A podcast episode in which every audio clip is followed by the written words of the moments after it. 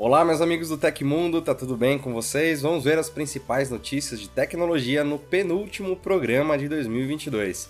O WhatsApp vai deixar de funcionar no iPhone 5 e mais celulares no Android. Aparelhos mais baratos da Samsung terão 5G.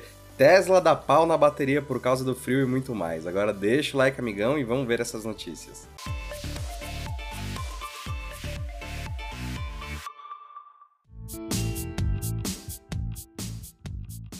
De acordo com um relatório recente, o WhatsApp deixará de funcionar em pelo menos 49 celulares mais antigos a partir de 31 de dezembro. A informação aponta que os aparelhos já possuem pelo menos 8 anos de funcionamento, enquanto a lista inclui iPhones, modelos da Samsung, LG e outras marcas. Dessa forma, o WhatsApp passaria a exigir uma versão mais recente dos sistemas operacionais Android e iOS. Caso a informação seja confirmada, os usuários precisarão ter instalado o iOS 12.1 ou Android 4.2 para que o WhatsApp funcione em seus smartphones. O grande problema com o fim do suporte do WhatsApp nestes celulares é exatamente a falta de futuras atualizações do sistema operacional. Assim, para usar o app, o usuário precisará também trocar de aparelho por um mais recente. A lista completa de aparelhos que vão perder o WhatsApp engloba iPhone 5 e 5C, a linha Galaxy S2 e S3, os LG Optimus e alguns Sony Xperia. Para checar todos os modelos, clica no link do Tecmundo que está embaixo.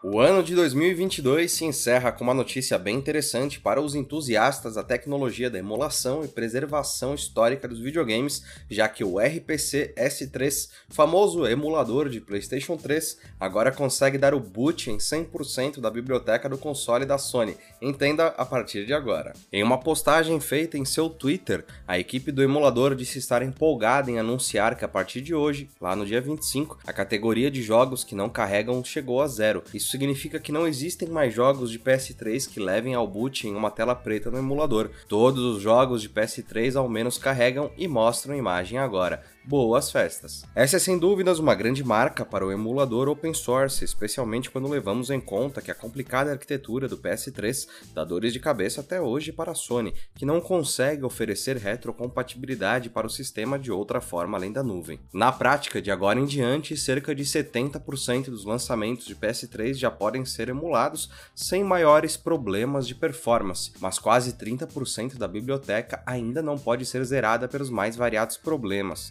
Entre esses, 3,42% até passam do boot, mas ainda travam no menu inicial. Obviamente, não podemos e nem vamos fornecer links para o download aqui, lembrando que baixar jogos que você não possui é ilegal, então essa notícia é focada apenas em apontar a conquista tecnológica e a potencial preservação histórica dos videogames.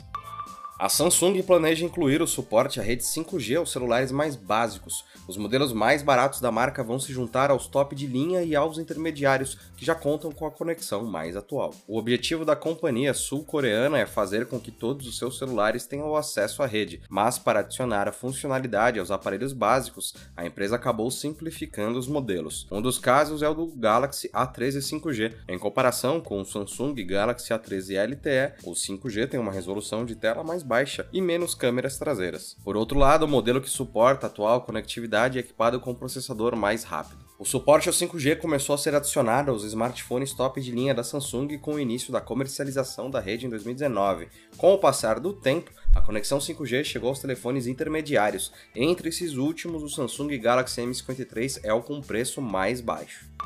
O relato de um dono do Tesla Model S viralizou ao mostrar a dificuldade para carregar o veículo no frio de menos 7 graus em Virgínia, nos Estados Unidos. Um possível problema técnico estaria afetando o processo de recarga do carro. Em um vídeo no TikTok, o radialista Dominique Natti conta que não estava conseguindo carregar a bateria do modelo elétrico em casa. Então, ele dirigiu até uma estação Supercharger da montadora na intenção de abastecer antes de uma viagem na véspera de Natal. Após conectar o carregador do posto ao veículo, veículo, o motorista visualiza uma notificação no painel indicando que o veículo estava aquecendo a bateria para a carga. Entretanto, o processo não aconteceu mesmo depois de aguardar por duas horas. Segundo o Electrek, o carregamento de carros elétricos é realmente afetado pelas baixas temperaturas.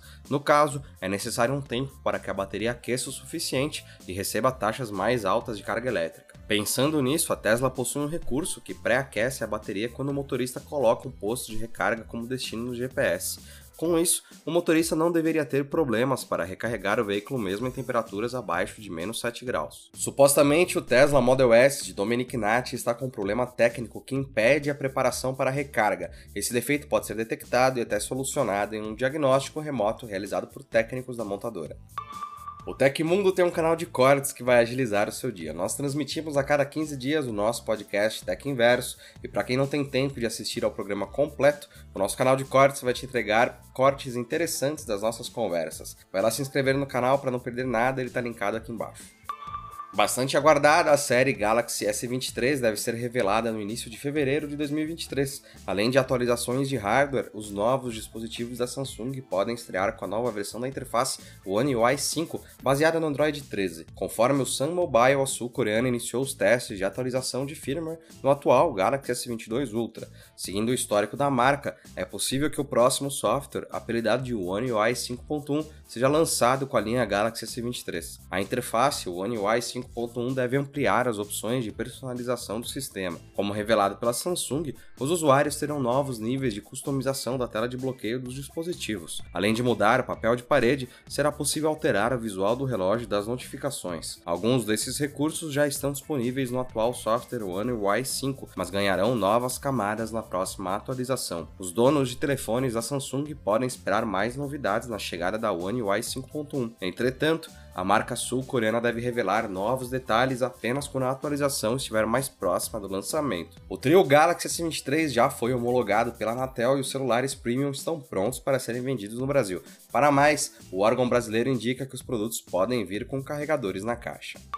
E aconteceu na história da tecnologia. No dia 27 de dezembro de 1999, o fundador da Amazon, Jeff Bezos, foi nomeado personalidade do ano pela revista Time. Bezos ocupou por muito tempo a cadeira de homem mais rico do mundo, tendo perdido esse posto para Elon Musk há alguns anos.